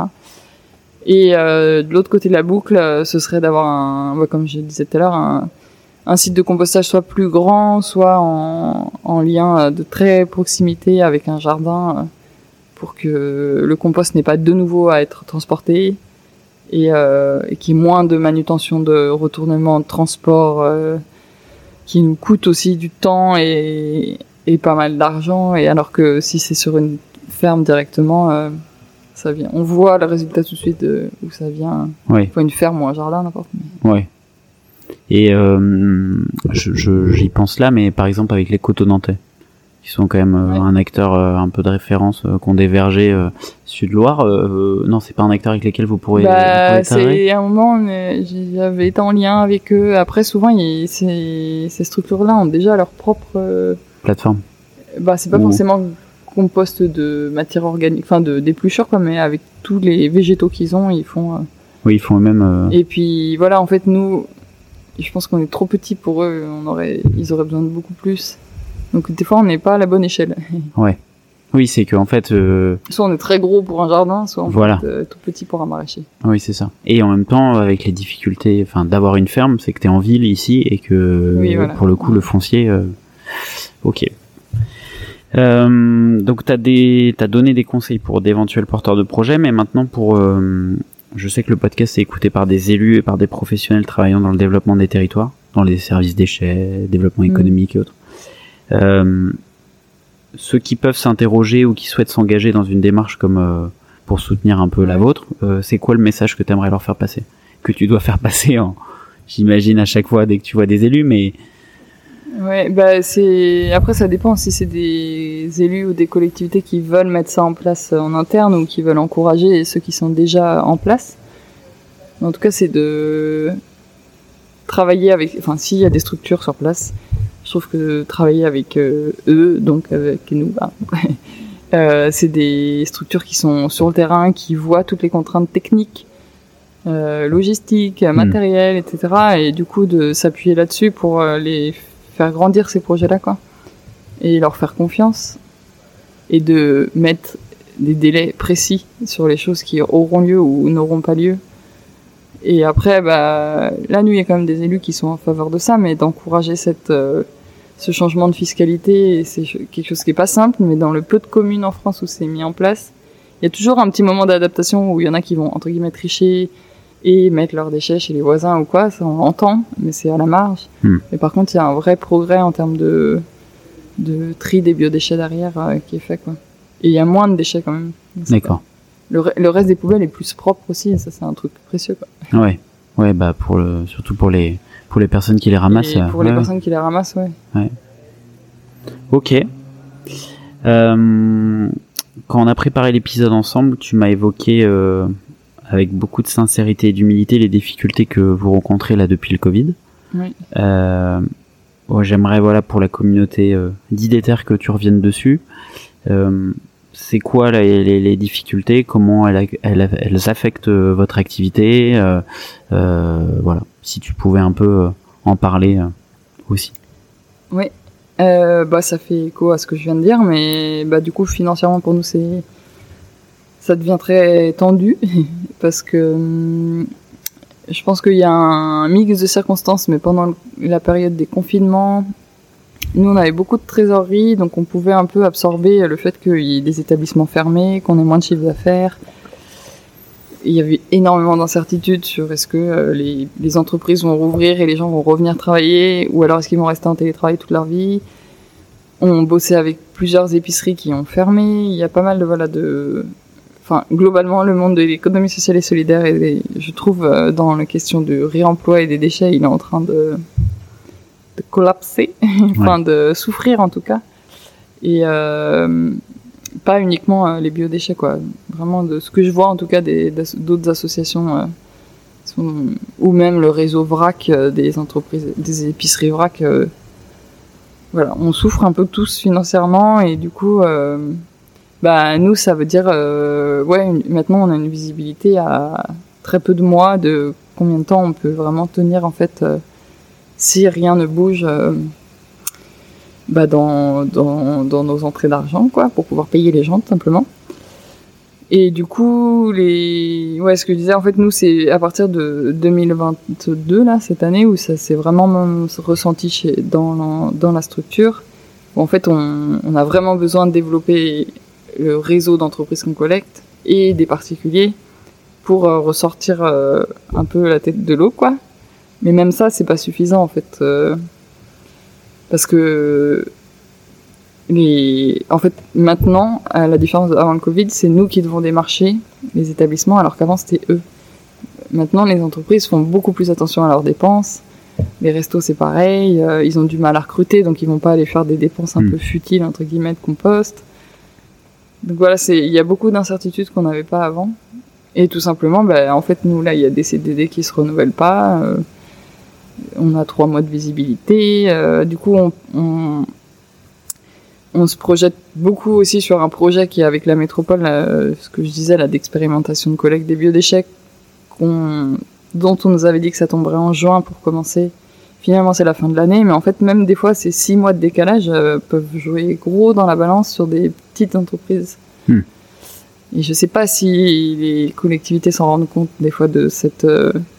Enfin voilà, c'est du ultra court terme. euh, Voilà, je parle de nous, mais je pense que dans bien des domaines, c'est pareil, quoi. Oui, oui, oui, oui. Et, et du coup, c'est hyper stressant pour l'équipe de se dire, euh, bah, Colline, euh, dans trois mois, euh, si on a découvert, qu'est-ce qu'on fait euh, Donc, on se donne vraiment tous à fond pour justement redévelopper ces collectes-là avec des anciens clients, avec des nouveaux, faire des, des animations dans les entreprises pour diversifier aussi. Euh, et euh, du coup, je pense que le fait qu'on reste très proche des clients, de vraiment s'adapter à leur euh, à leur situation, à leurs besoins, est-ce qu'ils ferment, est-ce qu'on peut changer de jour de collecte, etc. Euh, C'est ça qui fait qu'on dure avec eux, mais mais ouais, là c'est bah ouais, honnêtement c'est c'est compliqué d'avoir une visibilité à un an quoi. Ouais, ouais. Bon bah pour les pour ceux qui nous écoutent euh, et qui sont dans la région nantaise, euh, on compte sur vous d'appeler la tricyclerie. Mais euh, non, je confirme ce que tu dis. Moi, je peux le voir sur mon territoire par rapport à, aux acteurs, en effet, du réemploi, de de l'économie de la fonctionnalité, tout ça. Euh, ouais, c'est compliqué. Mm. Et en fait, s'il n'y a pas euh, le coup de pouce des collectivités sur l'après-Covid, c'est compliqué, ouais. C'est compliqué et, euh, et pourtant il le faut pas quoi. Ben, enfin, il faut, il faut, il faut que ces activités-là puissent euh, tenir et, soient pérennisées quoi. Mm. Parce que sinon, ce sera pire que le monde d'avant. Donc euh, Ouais. bon, on va quand même terminer sur une note euh, Ouais, optimiste. après, on- enfin, nous, on a finalement on attend peu de choses des collectivités Oui. depuis le temps. Et du coup, on se démène comme on peut, mais on ne sait pas combien de temps ça va durer. Ouais, bah oui. non, mais en tout cas, je te remercie pour le pour le partage parce que c'est pas évident de. C'est toujours plus facile de parler de ce qui va bien que que de parler ce qui va mal. Mais euh, en guise de conclusion, j'aimerais recentrer l'échange un, un peu sur toi et, et sur les émotions qui t'accompagnent. Euh, donc, tu as créé la tricyclerie il y a 7 ans. Tu nous as partagé tout à l'heure les rêves qui euh, ont accompagné cette création. Et en 2022, de quoi t'es la plus fière? je ne sais pas. Je pense de la, du format de, enfin, je sais pas comment dire, mais de l'équipe en gros Ouais. qu'on a constitué, euh, où il y a, il y a vraiment une bonne entente, une dynamique euh, de, on a envie d'y aller et on se bat et on, se- on, on rigole bien. Enfin voilà, de cette volonté là. Ça, je suis, je pense, que je peux être fière. et que euh, il n'y a pas vraiment euh, de entre guillemets de gros turnover. euh. Enfin voilà, il y a eu des changements, mais c'est la vie aussi de l'activité. Et, euh, et aussi, bah, bon ça je m'y attendais pas trop, mais du fait que ça puisse inspirer ailleurs aussi. Il y a plein plein de d'activités à vélo sur les biodéchets qui existent en France maintenant. Et c'est des gens souvent qui sont venus nous voir et qui ont remonté à leur échelle après. Et, euh, et ça c'est chouette de voir que comme ça on peut aussi s'entraider quoi. Hmm. Il y a ça, euh, je sais pas, plusieurs choses. On a été invité à San Francisco, ça c'est quand même improbable, à aller visiter euh, du coup le- l'entreprise de biodéchets là-bas. Ça c'était au début. En fait au début on a vécu plein de choses euh, parce qu'on était nouveau en France aussi, donc euh, Oui, puis vous avez eu de nombreux prix, Ouais. nombreuses récompenses. beaucoup de récompenses. Ouais. Ça a été beaucoup de travail d'avoir toutes ces récompenses là, de... mais je pense que ça nous aide bien et et ouais voilà. et le passage en scope, c'est peut-être un défi personnel, mais je voulais vraiment euh, parce qu'on vient tous de milieux très différents. Il y en a qui venaient, je sais pas. euh, de d'entreprises très classiques avec une hiérarchie forte, euh, du milieu euh, de, des poids lourds euh, jusqu'à pas Maison du Monde, enfin voilà des entreprises beaucoup plus classiques on va dire et de faire que bah ouais en fait on, se- on se réunit quand même sous un autre modèle d'entreprise maintenant. Ouais. Même si c'est pas tous les jours simple, euh, on est on s'est mis d'accord là-dessus. Ah ouais, mais c'est important. Ouais. Euh, si je te dis le mot audace, qu'est-ce que ça évoque pour toi? Qu'est-ce que ça évoque pour moi? Qu'est-ce que c'est que l'audace? Ou être audacieuse? Ouais. Euh, ça évoque le fait de de pas avoir peur, de d'essayer. Et ouais, même si c'est inconnu de, de tester des choses et d'y croire quoi. Et ouais, il y a peut-être le truc d'y croire, c'est un peu ça pour moi. Toi, tu, en 2015, tu penses que t'étais audacieuse? Je savais surtout pas du tout vers quoi euh, je me lançais. Euh, ap- après coup, je pense que en regardant un peu dans le miroir là, euh, oui, je pense, mais mais j'étais bourré d'incertitude euh, de vers quoi j'allais quoi. Mais j'avais envie. Enfin, aussi de ce que je disais tout à l'heure, qu'en voyant des autres amis filles qui lançaient leurs projets, qui étaient beaucoup plus entre guillemets classique, euh, monter une épicerie, c'est quelque chose qui existe, mais c'était une épicerie zéro déchet, donc c'est pour moi elle était hyper audacieuse. Enfin voilà, il y avait des métiers un peu particuliers et je les voyais faire et j'avais l'impression que ça marchait à fond. Je me suis dit ah quand même euh, on fait des choses un peu de travers mais euh, mais faut y aller quoi. et, du coup, à cette, cette époque-là, c'était quoi ton moteur? Au-delà de ces inspirations ou des gens qui gravitaient, mais parce que quand même, faut être un peu euh, fada, enfin, Faut être un... Ouais, euh, bon, j'avais, je trouvais ça tu- passionnant de Ouais. créer, de tout Créer, créer, ouais. quoi. créé, ouais. Ouais. De tout inventer, d'aller chercher, euh, depuis euh, chercher une remorque à vélo, euh, un site de compostage. euh, et puis c'était beaucoup de rencontres en fait quand on commence un truc, euh, c'est passionnant quoi. Et donc ça me, ça me stimulait bien. Et puis la cause aussi en elle-même, euh, parce qu'en même temps il faut se former à tous ces sujets quoi. Là, euh, ton, ton quotidien, là, par semaine, tu, tu consacres combien de temps euh, à l'entreprise? Bah du coup je suis 100% de mon temps dessus. Ouais. Il y a eu une période l'année dernière où j'avais commencé, je montais une autre société avec une, une, une amie aussi sur d'autres fermentations, mais des lactofermentations, Ah oui. donc euh, c'était assez lié. Mais je me suis un peu ralenti le rythme parce que ça faisait beaucoup d'avoir deux, deux structures en même temps. Et euh, ouais, moi, je suis à temps complet, euh, Mais normal, tu fais, mais euh, tu fais que- au quotidien. 70 heures, 39 heures, enfin, tu fais. ah oui, non, euh, au début j'ai pu faire 80 heures par que- semaine, euh, mettre beaucoup d'énergie. Enfin voilà, quand c'est passionnel au début et on veut que ça avance et de toute façon ça ne tient qu'à nous, euh, nos deux bras quoi. Et maintenant, non, je suis plus comme on va dire un rythme de, de 35 à 50 heures max, ça dépend des semaines. Euh, Là en ce moment c'est l'été, c'est un peu plus calme donc. euh, Mais parfois c'est difficile d'assumer qu'il y a des périodes plus calmes et de moins travailler il y a un truc autour de ça aussi du travail qui qui change entre être seul 2, 3 et 12 quoi. Hmm. Et notre posture là-dedans. euh, Ouais. Mais c'est sûr. Est-ce que tu aurais un conseil lecture pour la communauté d'Idéter J'en ai un qui me vient, mais je vais pas garder. Un conseil lecture, euh, roman ou autre Peu importe. Euh, là, je viens d'en lire un, bon, je le dis quand même, mais euh, qui est plutôt un essai, de, qui m'a vachement. Bon, je vais en donner deux. Il y en a un qui vient vraiment, je me suis plongée dedans, c'était de Isabelle Attard et qui s'appelle Comment je suis devenue anarchiste. Et c'est notamment une femme, bah, Isabelle Attard, qui est quand même plutôt femme politique. Et voilà, qui retrace tout ce parcours-là, c'est passionnant. Et, euh, et sinon, là, je lis un livre qui s'appelle Fille. C'est un roman, mais j'ai oublié le, j'ai oublié l'écrivain, l'écrivaine. Mais c'est plutôt, euh, voilà, sur la place de la fille dans, dans sa famille. Alors, le lien avec sa maman. Et c'est filles au singulier Fille au singulier. Et c'est très beau. Enfin, vraiment, c'est, c'est vraiment le rapport à la place de la femme, mais en même temps en tant que maman, en même temps en tant que fille de. Et c'est bien écrit. Mais euh, je suis désolée, j'ai oublié le. Non, mais je, le, je mettrai euh, dans la description de l'épisode euh, les liens C'est un vers, roman. vers ces conseils. Ok. Euh, enfin, je te propose d'inverser les rôles. si, euh, si je passe de ton côté et que tu viens du mien, euh, t'es l'animatrice et t'as la possibilité de me poser une question. Quelle est-elle? Mais j'avais une question en tête, mais elle a changé en cours de route. euh, c'est alors du coup c'est complètement hors sujet, mais à côté de ça, je suis passionnée de musique. Oui. Et du coup, euh, vu qu'au début tu m'as proposé d'écouter une musique, Oui. Je me demandais si tu donnais euh, de la place à la musique dans ta vie ou dans les podcasts ou dans voilà. Ok. Et dans ce cas-là, qu'est-ce que tu aimes comme style de musique? Euh, donc, euh, Colline évoque le fait que je lui ai, bah, je lui ai- j'ai fait écouter une musique, c'est parce que généralement, euh, pour mettre à l'aise mes invités, je leur demande euh, une musique qu'ils ont envie d'écouter, que je leur fais écouter.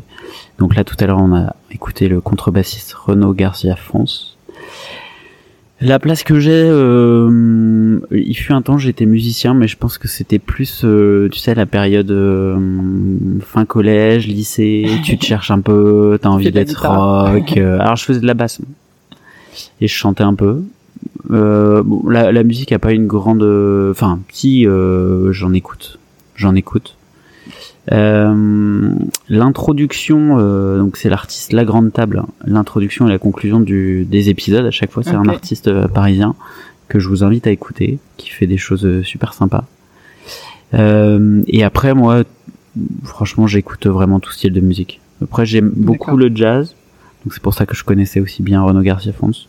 Et en ce moment, mon dada, c'est d'écouter plein de musique manouche et tzigane. Euh, Oui. sûrement parce que j'ai besoin de vacances. mais j'imagine c'est comme toi, tu vois, c'est des, Ouais. c'est des périodes, euh, voilà. Et, euh, et pour euh, un peu lutter contre l'éco-anxiété qui peut euh, parfois nous prendre le matin quand on se lève et que on a le malheur d'allumer les infos. Euh, non, de la musique qui bouge, quoi. J'ai euh, j'ai une musique que que je regarde parce que je ne sais plus le, le titre, mais que j'adore, hum, qui s'appelle euh, qui s'appelle qui s'appelle qui s'appelle euh, Send Me on My Way de Rusted Root. Alors je trouve qu'il a la voix de connais tu connais? Non. Bon, attends, je vais la mettre en même temps. Je trouve qu'il a la voix de de Bono. Oui. Mais euh, de, du groupe U2, mais euh, mais ma sœur qui est une fan euh, de Bono du groupe U2 euh, Dis que pas du tout. dit que pas du tout. Et cette musique là, euh, Eh, J'aime bien la rythmique. On dirait une musique de dessin animé. un petit peu ouais. Mais elle est un peu tribale, tu vois. Et je trouve que Ah qu'il je a la voix de dire. bon voilà. Send Me on My Way, Arrested Root. Euh, voilà, donc euh, je, je voilà, voilà un peu pour la pour la réponse. Et toi, euh, en- euh, si je te la je te la renvoie la question en musique. Euh, La place de la pareil, musique. C'est très divers. Je, je vis dans une famille de mon père est musicien, enfin saxophoniste. Ok. Du coup, j'ai baigné dans le jazz et dans plein de styles de musique, euh, plutôt via l'instrument. J'ai fait pas mal de percussions avec lui.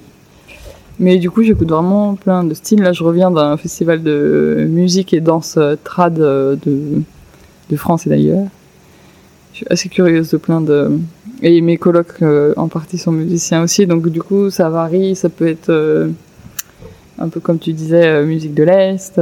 Ouais. Et ayant vécu au Pérou, Oui. je pense que la musique d'Amérique latine me- m'enchante. Ok.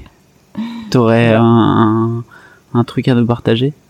Une musique d'Amérique latine euh, Tu vois un truc qui te t'enchante et que Pour rien qui me vient. on va Ouais, ça me fait marrer la cumbia, mais à petite dose, quoi. C'est un peu la musique euh, dansante là-bas. J'ai pas de titre comme ça qui me... Non mais Tout ce bon. qui est avec euh, le cajon, c'est l'instrument, ouais, la percussion. là. une caisse là. Et ça, je trouve que c'est des rythmiques euh, assez terriennes et très belles, quoi. Ouais. C'est vrai. J'ai un trou sur l'artiste que je voulais dire, mais ouais. Euh, que pouvons-nous te souhaiter pour la suite? Au-delà de de pérenniser l'activité, Ouais. euh, Euh, de la vous légèreté. redresser, de la légèreté Ouais, Ok. Avec le caron, la musique du caron, voilà. de la légèreté. Euh, ouais, et de voyager. Ok. Euh, pour celles et ceux qui souhaitent, euh, après l'écoute de l'épisode, te contacter, par quel biais ils peuvent passer? Ça peut être euh, par mon adresse mail ou par la tricyclerie. C'est euh, Comme tu veux. Il y en a qui ont même laissé leur numéro de portable sur ce oui, podcast. j'ai donc, euh, honte, je ne le connais pas par cœur. Je peux laisser mon numéro, mais ce serait mon numéro perso. euh, ouais, ou ton adresse mail, tu Mon adresse mail c'est colline, c'est o l i n e point billon comme une bille b i 2 l o n arrobase latricyclerie.fr Ok. Bon bah voilà. avec plaisir. Bah, en tout cas, un, un immense merci euh, de gratitude pour l'échange et on a résisté euh, à l'épreuve de la canicule, même s'il fait Et très chaud. Pas si chaud que ça dans cette serre. Ça aurait pu être pire. Oui, parce qu'en plus on est Je sous une m'attendais à serre. pire. Oui, c'est vrai. On est sous une serre euh, de la Gronote, mais euh, celle-ci est partiellement recouverte. Euh, J'ai commencé l'épisode par les termes humus, humain et humilité, et je pense que cet épisode en est un bel écho. D'ailleurs, euh, je t'ai pas posé la question, mais ça, ça résonne comment en toi Ouais, ça me parle beaucoup. J'avais parle jamais entendu ça. Très beau. Et, euh, moi, je suis venu à, la, à ta rencontre pour plusieurs raisons. D'une part, pour ton engagement euh, que j'avais repéré, euh, que j'avais ensuite lu sur euh, ton profil LinkedIn. et ensuite, ça m'a confirmé quand on a préparé euh, l'épisode.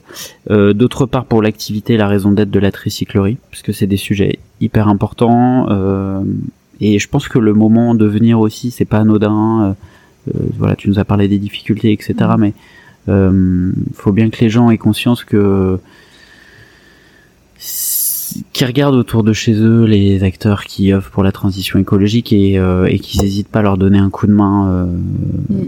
Voilà, parce que parce que parce que vous avez un rôle qui est essentiel euh, et que vous leur euh, donnez ça bien. Enfin voilà, euh, qu'on soit vigilants tous autour de nous, aux acteurs, et puis peu importe la thématique, enfin ce qui nous branche, mais que qu'on puisse peut-être aller, tiens, passer le pas de la porte et aller voir ces, ces acteurs-là comme toi qui se mobilisent sur ce sujet-là. Oui. Et puis et enfin, pour que celles et ceux qui nous écoutent s'en inspirent pleinement de cet épisode, euh, voilà, j'espère qu'à minima euh, l'épisode amorce un changement de regard sur les épluchures de légumes, donc mhm. euh, que ça ne se retrouve pas dans la poubelle, et que pour les plus motivés, bah, que ce retour d'expérience pose les bases de, de l'audace pour agir en faveur de la transition écologique. Voilà. Ouais. Merci beaucoup. Merci à toi, Colline, et puis à très bientôt. Ouais, à bientôt. Bravo te voilà arrivé jusqu'à la fin de l'épisode.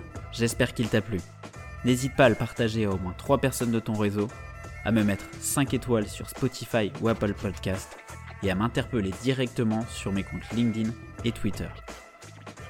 Tu as un sujet, un projet ou une personne à me suggérer, n'hésite pas non plus à m'interpeller sur mes comptes LinkedIn et Twitter. A très bientôt